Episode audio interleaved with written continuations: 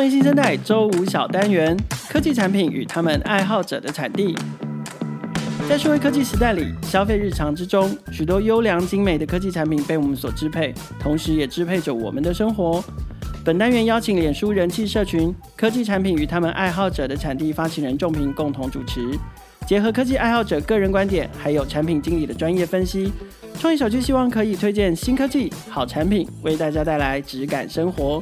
同时，也进一步邀请大家一同思索与探讨，这些带来美好体验的科技产品是如何被打造出来的。耳朵借我，准备一起进入科技产品与他们爱好者的产地。Hello，大家好，欢迎收听创业新生代科技产品与他们爱好者的产地。我是主持人仲平。目前除了 Podcast 节目以外，我们在脸书还有经营一个同名社团——科技产品与他们爱好者的产地。欢迎对科技产品有兴趣的朋友加入社团，跟我们聊聊。这边也小小预告一下，我们社团即将要上线新的网站喽。大家其实可以先想象成是台湾版的 Product Hunt，但其实我们想做的还有很多。有兴趣的朋友记得不要错过社团的讯息。这期节目比较不一样，是由我来担任这集的主持人，对，然后希望大家怀念一下凯尔的声音。那这期节目的内容其实延续前面两集的主题，我们一样会以产品爱好者的角度来探讨说科技产品具体的使用情境跟使用方法，以及这些产品要怎么样帮助大家提升生活还有工作的效率跟品质。今天很高兴可以邀请到我的好朋友丽琴，她目前在 Pick Lodge 担任 Design Engineer 设计工程师，同时他目前也有在经营自己的自媒体 Design Tips Today，分享一些他在设计领域的心得跟经验。那我们先请丽琴跟各位听众朋友们打声招呼，并简单介绍一下你自己。嗨，仲平，Hello，我是丽琴。那我目前在 Pick Lodge 担任 Design Engineer 设计工程师，对，这职位有点冷门。对，嗯、那我自己有在经营自媒体 Design Tips Today，那我主要是专注在介绍一些设计工具的使用方法，然后另外我有自己做一些访谈，我也喜欢访谈一些产品爱好者。嗯、OK OK。丽琴不用那么见外啊，我们认识真的超久了，真的真的很久。对，我跟丽琴算是同届在新芽的实习生。OK，那。丽琴，既然你现在是 design engineer 嘛，然后你刚刚也提到这个在台湾啊，或是软体产业算是比较新兴的一个职位，那可不可以先请你跟我们分享一下什么是 design engineer，或者是你在文章中也有提到的 user engineer 这个职位在团队中或是公司中扮演的角色跟责任又会是什么？OK，对，这个字好像把两个很宏观的字组合在一起，就分别是 design，还有是 engineer。对，所以一开始大家听到会觉得哇。好像有人很故意要硬尬两个领域，对，但其实这个职位虽然要做事情很多，但它是可以收敛成几个方向。譬如说，它最大的目标就是帮助设计团队可以工作的更顺畅，以及在实际做产品的时候，可以帮助工程团队用比较成熟的设计思维去思考产品可以怎么做。因为其实这个职位在国外比较常出现啦，因为国外的软体公司已经动辄就是一百人，有到一千人。所以的确需要工程师坐在设计团队里面帮忙处理设计工具的使用啊，协助做 prototype，就是一些产品的雏形，对，协助做易用性测试，对，就是诸如此类。就是因为团队开始扩张，就会有人需要去做中间的桥梁。对，所以才有这个角色出现。嗯、了解，所以听起来好像跟可能产品团队的规模跟组织蛮有相关的。不过我很好奇是这个职位要画 UI 或是出设计稿嘛？或者是他要写 code 吗？这是我比较好奇的地方。其实根据每个软体公司的定位或文化，这个角色也会有点点不一样。嗯、对，那我在 Pick Lodge 拼贴区的话，我是不用碰设计稿。但我很常会去坐着跟设计师一起讨论他一些设计稿上做的事情，嗯哼，呃，因为我们是做手机的 app，所以我可能就会特别看一下，哎，是不是在手机上这样子做 UI 可能会有点问题，对，或者是实际上我们去做使用者就是易用性测试的时候，我们可以怎么去测，对，所以我通常写 code 居多，对，那做设计比较是，我通常只在公司做一些简报啦，我不会去做 UI frame 这一块，对。嗯所以感觉上，你可能还是比较偏向可能发现问题或是沟通的一些桥梁，然后可能听起来，因为就我了解，丽琴应该是有一些技术背景嘛，你也会用一些城市面或技术面的方式去帮助团队运作更加顺利这样子。对对其实我之前是 front end engineer 啊，就是很纯的前端工程师。对，然后是慢慢转到设计工程师这样。诶，那我也想要问丽琴，就是其实我后来知道你担任这个职位，其实还蛮意外的。一方面是可能我也没有到很了解这个职位在做什么，然后。就我知道，可能你一直以来可能都是工程师的角色，但我也大概知道你在设计领域其实也蛮有兴趣，也接触一阵子了。那我只是想要了解是说，为什么你会想要从开发者的角色去成为这个 design engineer，然后以及你是怎么样从开发者就是技术这块领域踏入到可能偏设计或是 design engineer 这一块的？第一个问题就是怎么走到这个角色嘛？嗯哼，我觉得当然最大就是有点像职涯啦，就是我觉得工程师也很棒，对，做产品这件事情也是我很喜欢的。嗯哼，但我就很发现我自己对于怎么让设计师就是工作的更顺畅，怎么让他们做的更开心，我觉得这件事情的成就感，算成就感吧，我觉得就更大，所以我就会开始从做一个产品的工程师改成。就是让我的设计师就是就是做得更好这件事情，我觉得我的目标有转换，对，慢慢变在服务我的内部团队，那我就去去国外看，哎，国外其实有很多这个角色，所以我就觉得嗯，试试看，对啊。OK，我觉得这个转换的历程还蛮妙的，因为我原刚刚原本也想再多追问你这一题，是说你是因为毕竟台湾可能在这一块还没有到那么成熟，或者是还没有那么明确这个职位的。开立吧，那感觉上你是先发现你自己想要追求的成就感转变了，可能从追求产品的成功，然后转移成追求帮助那些可以帮助产品成功的人成功，对对对，嗯，才去找说。国外有没有类似这样的例子？对，然后才成为 design engineer。不过，呃，我觉得现实面是这样，就是如果说台湾可能比较少这类型的职缺的，或者是一些经验或知识的分享，那你是怎么踏入进来的？你是有出国进修吗？或者是？对，其实这个发现，我觉得真的因缘际会啦，因为我一直很想去可能欧洲或美国看看。对。可是其实因为我我也没有出国念书，所以平常不会有不会有那个机会。嗯、对，但是因为就是我一直很喜欢就是设计工具，就是平常有在接触嘛。对，那我其实在一九年的时候有去荷兰，那时候是去报名一个叫 Framer，主要是做 prototype，就是产品雏形的一个年会。然后我也是在那边才发现，就是其实那个年会虽然是给设计工具，就喜欢这个工具的人去的年会，但意外就发现其实不管工程师、设计师、PM，其实都会来这个地方。对，那我就会发现，其实为了解决一些设计团队或内部的工作流程这件事情，其实就是大家都很好奇，但大家一直不知道是哪个角色可以去负责。对，那我也是在这个年会的时候才发现到，哎，有这个角色，然后那时候就很开心，嗯、就我有多多去问一下这样子。对，那那是一九年，嗯、那一九年回来之后，我就发现 Figma 最近大家应该很非常红，台湾也对，对非常红。对，其实我一六年就用了，只是我一直都是自己在用。对，那因为一九年我为了去 Framer，我办了 Twitter，就是一个社群账号。对，然后就意外发现，其实很多国外的设计师或工程师都有在用这个工具。对，那我觉得像是耳濡目染，就是我发现，哎，其实有时候需求不存在，不是真的没需求。就台湾也是，它只是其实大家都有需求，大家都没有把它讲出来。对，那我在一九年去了 Framer 年会，就发现大家都在讨论这个。台湾人其实也有这些问题，只是我们没有讨论。对，那我就慢慢的就开始跟台湾很多朋友讨论，发现我们需要这个职位，然后这个职位也可以贡献给台湾的公司。对，所以才有慢慢走到这个地方。OK，立青，我也想要再问一下，就是你那时候出去接收完有这个职位之后回来。那你是怎么样去改变业界吗？或者是说你是先从身边的朋友去可能先聊起，然后再看说可以怎么样为台湾的设计产业或者是软体产业有一个更新的发展？这样。对啊，当然不敢讲影响产业了，因为影响产业嘛，对，很不容易。对，但的确就是.因为我发现以前比较像是我没有去多跟朋友讨论这件事情，所以我以为大家都没有问题。对，但但我回来台湾之后，我就发现，嗯。国外明明就很常，大家都会讨论这个。台湾人是不是其实只是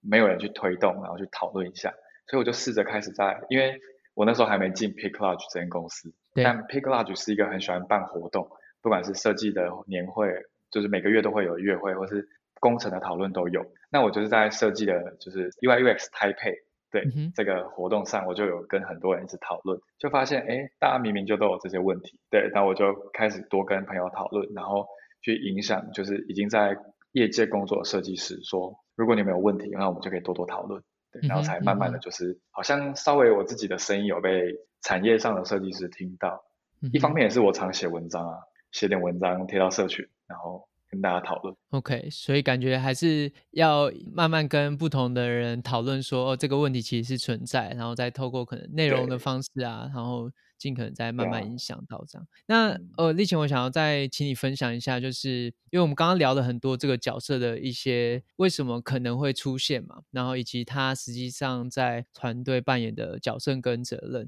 可不可以请你跟我们分享一下？就是说，实际上你工作的内容大概会是什么？因为你刚刚提到你可能在 PickLodge 可能不一定会出设计稿，但你可能会写 code。那实际上的日常大概会是长什么样子？我目前还是算 Product Design Team。所以我基本上我的任何会议主要都是跟着产品，就是产品设计这个团队去跟着进行。对，所以基本上就是我们每个礼拜的一二下午都会有一个类似快速的 sync，就是快速更新大家的状态。那通常那个状态下，就是每一个设计师会去讲他的专案进行到哪边。那我就是在这个场合去听他们的问题跟他们目前的进度。对，那我只要一听起来感觉是一个就是很常做手动的事情，这件事情可以用。Coding 或者程式的方式去解决，我就会跟他说，哎，我们可能会议结束，我可以 follow up，我可以问一下你的实际状况。那这是通常是第一个，所以我通常会因为这个原因，一二的这个会议，我会决定说要不要呃去透过 Figma plugin，就是我们使用的工具是 Figma，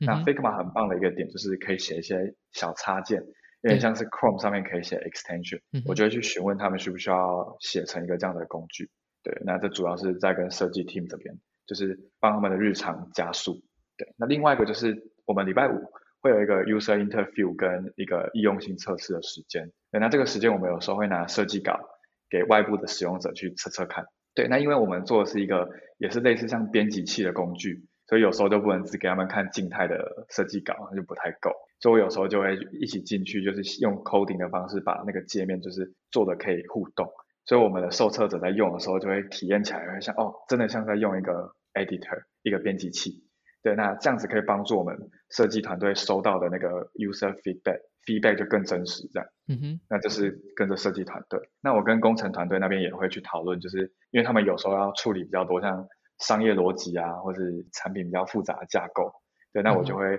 或多或少帮他们，就是看界面上可以怎么做的比较，就可能不管是美观。或者让动画流畅一点，就这种 UI 相关的，面对产品面可以协助工程团队的部分，对，大概就是也是会跨部门啊，就常常两边这样跑。嗯。不过你这样要怎么去界定说哪些其实应该算是原本设计师要协助的地方，哪些可能是开发者应该要协助的地方？就是你在这个角色会有冲突冲突吗？或者定义不是很清楚，然后可能你自己会不会有那种？哎，我那我到底是设计师还是开发者，还是我什么都不是？然后以及 团队要怎么看你这个角色，就我蛮好奇这一点的。嗯。我觉得这也是这个角色要很注意的地方。嗯哼，就因为可能这个角色对于设计工具很熟练，也会画 UI，那他又会写 code，然后写的也还 OK，所以很容易从公司的角度就会觉得说，哦，就是这份薪水花的很合，就是很 划算，因为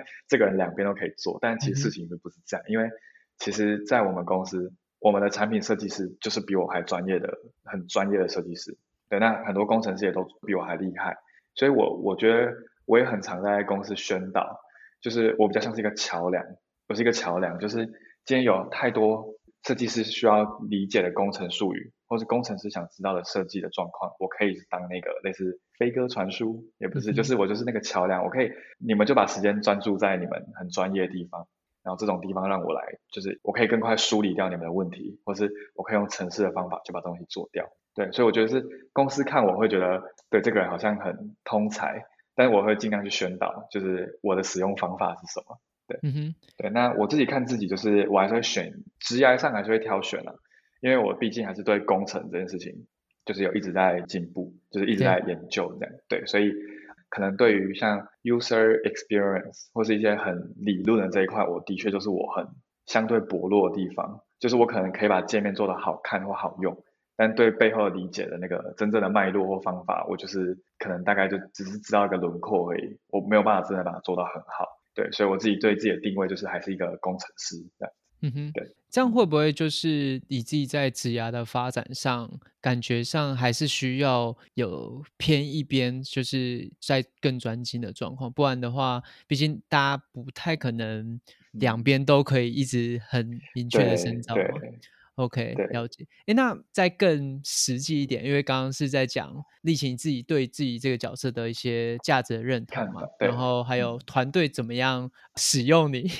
对对对对对，还有或者是看待你。但是讲到公司经营的层面啊，总是会做员工绩效的评核，或者是你实际的产出嘛。因为我觉得这个比较尴尬的是说，设计师就。有实际的 UI 或是 prototype，开发者当然不会去数他写了几行 code 啦，对，但总是会实际上他就有明确的产出嘛。那这个角色啊，design engineer，他产出要怎么定义？是几个 Figma 的 plugin 吗？还是协助了几个 prototype？对，我会比较。Uh... 就是如果讲到公司经营层面的话，要怎么去做绩效评核？嗯，我觉得这点跟公司的文化有超大的那个相关性。嗯、然后我只能说，我很庆幸我在一间评估绩效这件事情很全面的公司。对，很多人会白纸黑字去写我要做什么，或是那个分数在那边。对对，但因为的确这个职位真的太新，就台湾真的没什么可以参考，所以参考也没有意义，因为每间公司不一样。对，那我们公司是用一种叫做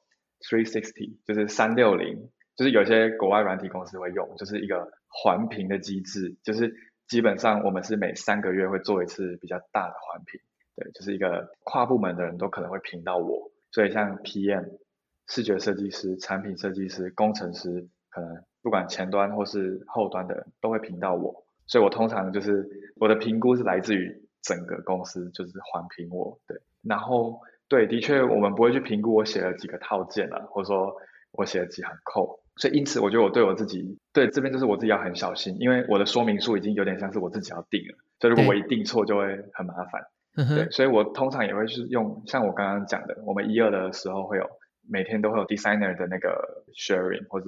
就是 sink 我通常会也是会自己心中会排一下，就是诶有一些他们的问题对我来说其实是小问题，所以我就不会。把它的优先序排到最前面。对，那我可以举一个例子，就像是我们公司是一个跨国产品，所以语言就是翻译这件事情对我们的产品很重要。对对，那因为管翻译这件事情，我们现在是用 Google 的 Spreadsheet，就是 Google Sheet 去管理。对，那的确管理上就有一些问题嘛。对，因为 Google Sheet 管翻译可能不是最好的软体。对，那怎么把这些文字放到 Figma？因为如果设计师要用的话，那又要怎么放？对，那设计师总不能就一行一行这样子复制贴上，复制贴上。对，那对 PM 来讲，他也会觉得，哦，你这样子做这些速度有点慢。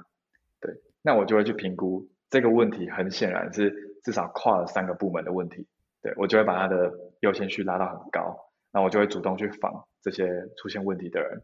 尽量依照他们需要的需求，然后做出一个合适的解法。对对对，这个角色真的跟。P A 很像，yeah. 就是 对对对对对对，只是你的需求方变成很内部的 designer 跟开发者这样。对对对对对对，好哦，嗯、感谢力勤在节目上半段的分享，跟我们讲了什么是 design engineer，以及他身为 design engineer 的日常，还有那些特别具有挑战性的事情。从刚刚力勤的分享可以知道，design engineer 除了要在设计跟工程端都有足够的认知以外，其实对于工具啊，还有流程，其实都要有一定的熟悉程度，才有真的有办法去发现团队的痛点，然后排优先顺序，以及让整个团队运作上更加顺利。那稍后我们会再请丽琴跟我们分享，有没有哪些他推荐的科技产品，可以帮助他所希望协助的设计团队或者工程团队可以更加的运作顺利。那我们先休息一下，稍后再请丽琴跟我们分享。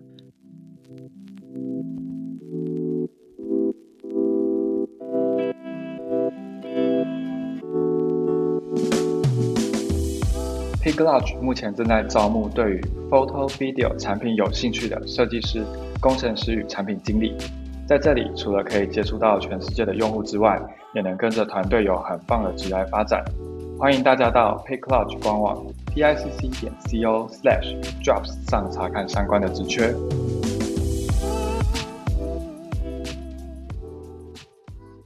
欢迎回到科技产品与他们爱好者的产地节目现场。我们今天邀请的是 Picklodge 的 Design Engineer 丽琴。那我们刚刚节目上半段有跟丽琴聊了很多这个职位所需要做的事情，以及会面临的一些挑战。接下来我想要问丽琴的是，面对这些具有挑战性的日常啊，有哪些科技产品是你推荐可以帮助不管是设计团队啊，或是工程团队可以运作的更加顺利的，然后以及你们通常是在什么样的情境下去使用，然后又是怎么样去让团队可以更顺畅去协作用这些工具的？哦，我推蛮多个的，然后就一个一个讲，uh-huh. 然后还有讲它是在什么情境去使用。OK，那第一个当然是 Figma，虽然说 可能已经在科技业这个领域大家用的很习惯。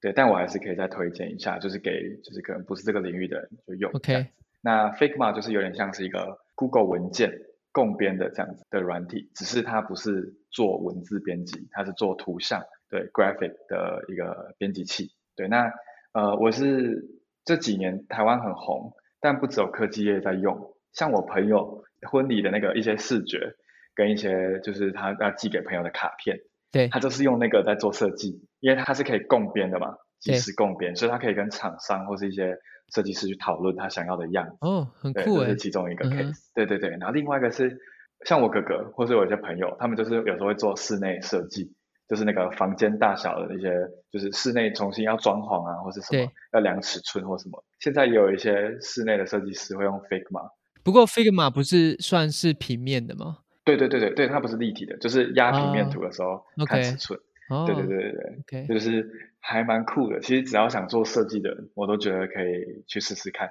这样子、嗯，除了这个之外，我自己很喜欢用 Notion。对，Notion 应该也是这两年就是一个风潮在台湾。对，我们社团每次加入，大家都说哦，最推的推科技产品就是 Notion，每个机会都是。对，虽然有点很像过街老鼠，没有啦，就是真的太红了，红到这个字可能太常出现。嗯哼。尤其现在大学生也都在用，我觉得。也是一样，推荐给还没试试看、想试试看的人。虽然门槛有点高，但是台湾的资源很多，所以推给大家。那我自己分享一个小的，我自己很喜欢的一个点。虽然说它跟 Google Doc 或是像 Dropbox Paper 一样可以共编，对，但它另外一个好处是它可以嵌入很多不一样的影片啊、照片啊，然后你还可以去嵌入别的服务，像你可以嵌入一个 Figma，就你可以，它就像是一个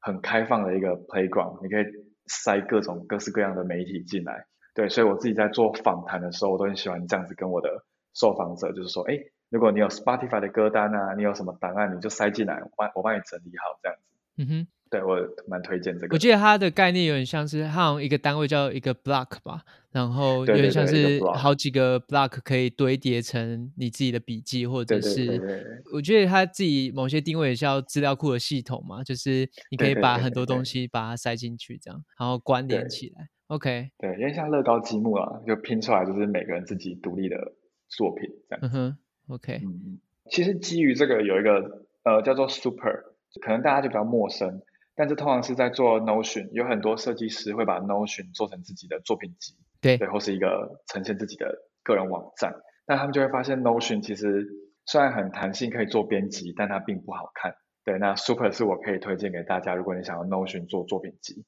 它可以额外就是把你的 Notion 变得超漂亮，然后很有风格跟质感。对，然后其实也不太贵，一个月就是一两百块台币而已。对，那我也蛮推荐大家可以去看这个这个创作者。其实做这个产品的人是一个设计师，超酷的。我记得他好像就是一个礼拜内就把它推出去，呃，当然他做很久了，但是他 promote 的那个礼拜，他就赚了应该说百万台币这样子，就很成功，因为完全打到痛点，就是每个人都在做 Notion 笔记，但没有人知道怎么把它做得很漂亮给别人看。对，那这个就很适合给大家去用。我以为 Notion 其实已经算是怎么讲样式啊或什么的调整的那个弹性已经算。很高了，但是原来还有这一块的市场这样子。对，包括就是有人可能想要锁某些页面，就有些面页面想公开，有些想锁起来。可是，在目前的 Notion 可能都做不到，对，他用 Super 建在上面就可以。但这只是其中一个啦，它还有很多很多很很棒的一些小细节这样子。OK，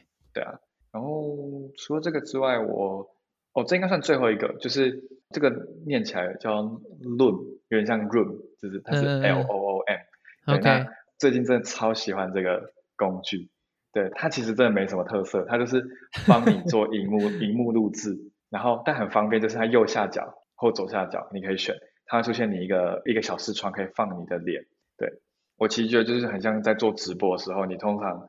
很多直播主就会在自己的荧幕上放一个脸，看起来比较亲切。对，那我觉得最方便就是它一录完，它就帮你传到一个它的边像是 cloud，就它帮你存到一个地方。我很喜欢这个工具，是因为我后来很多时候在我们公司做就是一些疑难杂症的操作啊，或者我想要 demo 一个状况，但因为同样的话我不想讲十遍二十遍，我就用这个方法，然后就录个一分钟，然后就变成一个连接，然后我就直接贴在我们公司，然后就给大家去就去用。当然这样子跟一般的工具可能差不多嘛。对。它另外一边是它的那个数据，就是它可以去 track 你的，就简单的数据告诉你有几个人看，然后我觉得最棒的是它的时间轴，就是那个看影片的时间轴那个地方。可以上那个 emoji，emoji，你可以在任何时间点放说爱心啊，或是比一个赞，或是比一个就是可能不喜欢的表情。我觉得这很好，是因为它视觉化那个时间轴，就可以告诉之后的使用者，跟他说，让他知道说，哦，这部影片的中间最多人给出反应，或者这部影片的结尾可能很好。那大家可以快速的拉过去看结果。嗯哼，对，那我我自己真的就很喜欢。了解，所以影片如果很长，然后也许你很想要，像我想到情境是，你可能很想要很快看到重点。或者是最精华的片段，那我可能可以直接切换到那个时间点，这样。这个情境我觉得应用在易用性测试，其实应该也还蛮不错的，因为我们像譬如我们最近在做易用性测试，其实也还是会录音录影嘛。那但是你真的要回去找一些。很关键使用者测试的一些反应的时候，你有要去拉那个时间轴，其实还蛮麻烦的。对，对，对，所以也许也可以用这样的。对，它就是反过来让观众或者看的人可以快速给一个他的当下的那个感受。嗯、那我回去再回去检查的时候，我就可以很知道说，哦，这边大家反应很好，我这边可能可以再看一下是发生什么事情。Okay, 对啊，对啊，对啊。哎、欸，不过丽琴，你刚刚讲的感觉像是 for 你个人嘛？那，因为你刚刚也提到，Design Engineer 很重要的一个工作或是角色责任的范围是在于怎么样帮助团队运作更加顺利嘛？那我们想知道是说，因为立行应该蛮关注科技产品的，那你今天要为团队，不管是设计或是工程团队，要导入一个新的工具的时候，你是怎么去评估说，呃，它适不适合，以及虽然说适合，但是有时候你觉得适合，就未必可以。那么好导入到团队里面吗？那你又会是怎么去进行导入的这件事情？对，这个真的是也是很难。对，因为自己用跟公司使用是很不一样。尤其我自己用可能就是一一个人的事情，但公司就是七八十个人，要怎么说服全部的人，其实还蛮难的。对，那其实因为像我们公司有两个点，我觉得很值得分享。可能有些公司也有啦。我们每半年会办一次类似 Hackathon，就是 Maker Week，有点像就是一个。大家可以稍微停下自己的工作，放下手边的事情，然后我们来，如果你心中有个点子，你就是来试试看，把它分享出来，然后让想一起做的人来做做看。所以通常两到三天，我们可以就是无视任何的原本公司的工具，然后试试看新产品。那我很喜欢这个时间点，就是因为我会去跟不同部门的人合作，然后趁机就那个机会去偷偷用，像譬如哦 Figma，因为之前公司还没用 Figma，我就是在这个场合去推。然后的确就是每个部门的人都有印象不错，就觉得哎，我们也不用下载软体啦，我们也不用在那边整理资料，东西一次就是都整理好了，所以就是类似这种小细节的地方去推，就是这个场合。对，那另外一个就是没有场合，但我觉得还是很需要推的时候，就是我可能去评估是不是大家都在用这个软体，但这个软体其实早就已经有更多新的产品可以去取代它。对，但我通常会去评估我们在旧有的产品的资料多不多，像我们。就不是用 Notion 来做管理，我们在用别的工具，对，但我就也没有办法去推动这件事情，因为我们每天产生的文件太多了，就是我几乎不可能跟大家说，哎，全部人停下来一个月，我们把资料搬家，嗯嗯，对，那如果不这样做，就我自己来搬嘛，对，但我我不太可能一个人搬七十个人的资料，因为门槛很高，对，所以我也会去评估，就是如果每天生产的资料或是大家用的太频繁了，那要改就 还蛮难的。这真的很难，因为我刚刚听了也蛮有感的，就是譬如说，假设我们过往的，因为譬如像我是 PM 嘛，我们最常处理的东西就是产品相关的文件或者是 issue 的开立嘛。那这些如果你说要换个工具或是怎么样，其实有时候并不是说啊，我们只是换个工具哦，这个更好用那么简单。我觉得很多时候，当刚刚丽琴讲转移成本可能是一个，然后我觉得有时候更难的是人的习惯跟文化吧，就是有时候对你要改变那些事情，的确是有一定的门槛在的。对啊，这这是不容易。对，okay. 好哦，那 节目的最后啊，我们一样老样子，邀请丽琴跟我们分享一下，因为你现在算是一个 design engineer 嘛，然后你过往也接受蛮多这方面的知识跟经验。那你有没有什么想法跟建议可以提供给可能同样是 design engineer 或是想成为 design engineer 的听众朋友？一个建议是说，他们要怎么样去成为一个好的 design engineer，然后怎么样去挑选一个好的设计产品，来帮助他们团队运作更加顺利，这样子。嗯，我觉得这个职位就是可能听起来很光鲜亮丽，其实后面也是很多抉择啊，或是说自己常常会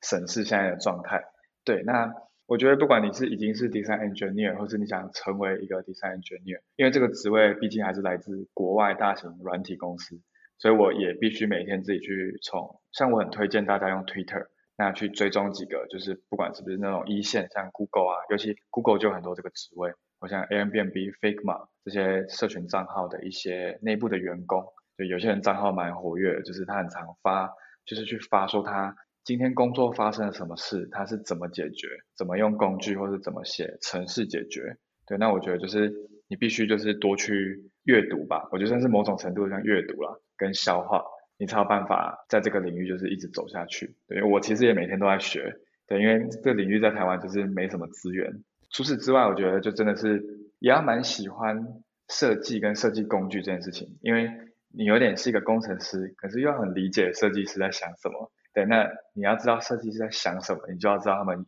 的日常，对，包括工作流程或是用的工具，对，所以除了平常写程式之外，也要去玩很多的设计的软体，或或是软，就是一般的软体也是，嗯、对，那我觉得就是要累积，就是很多很多的累积才有办法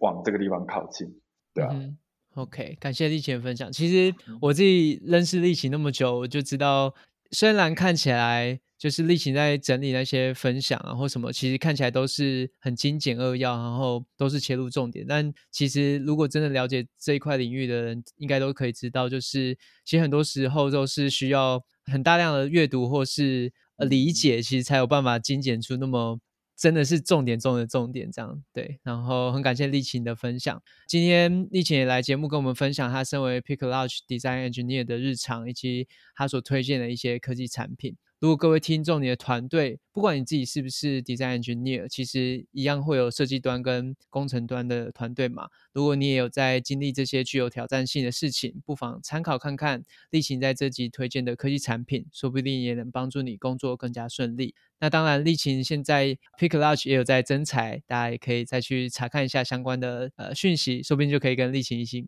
工作。那丽琴本身的自媒体 Design Tips Today 也有 IG 跟 YouTube 可以追踪。那喜欢设计领域或 Design Engineer 资讯的朋友们，也可以再去追踪一下。创业新生代每周固定更新。除了采访科技与商业模式创新的创业家故事之外，我们的议题也扩及创业成长、数位科技的产品与服务，值得大家支持的群众集资计划，以及改变影响社会未来发展的社会创新企业。创业小聚的朋友，除了可以在 SoundOn 听见每一个创业新生代的故事，也可以在 First Story、KKBox、Apple Podcast。Google Podcast 还有 Spotify，听见，欢迎大家随选收听、订阅、分享、留言、评价，与我们一起共同关注创业新生代。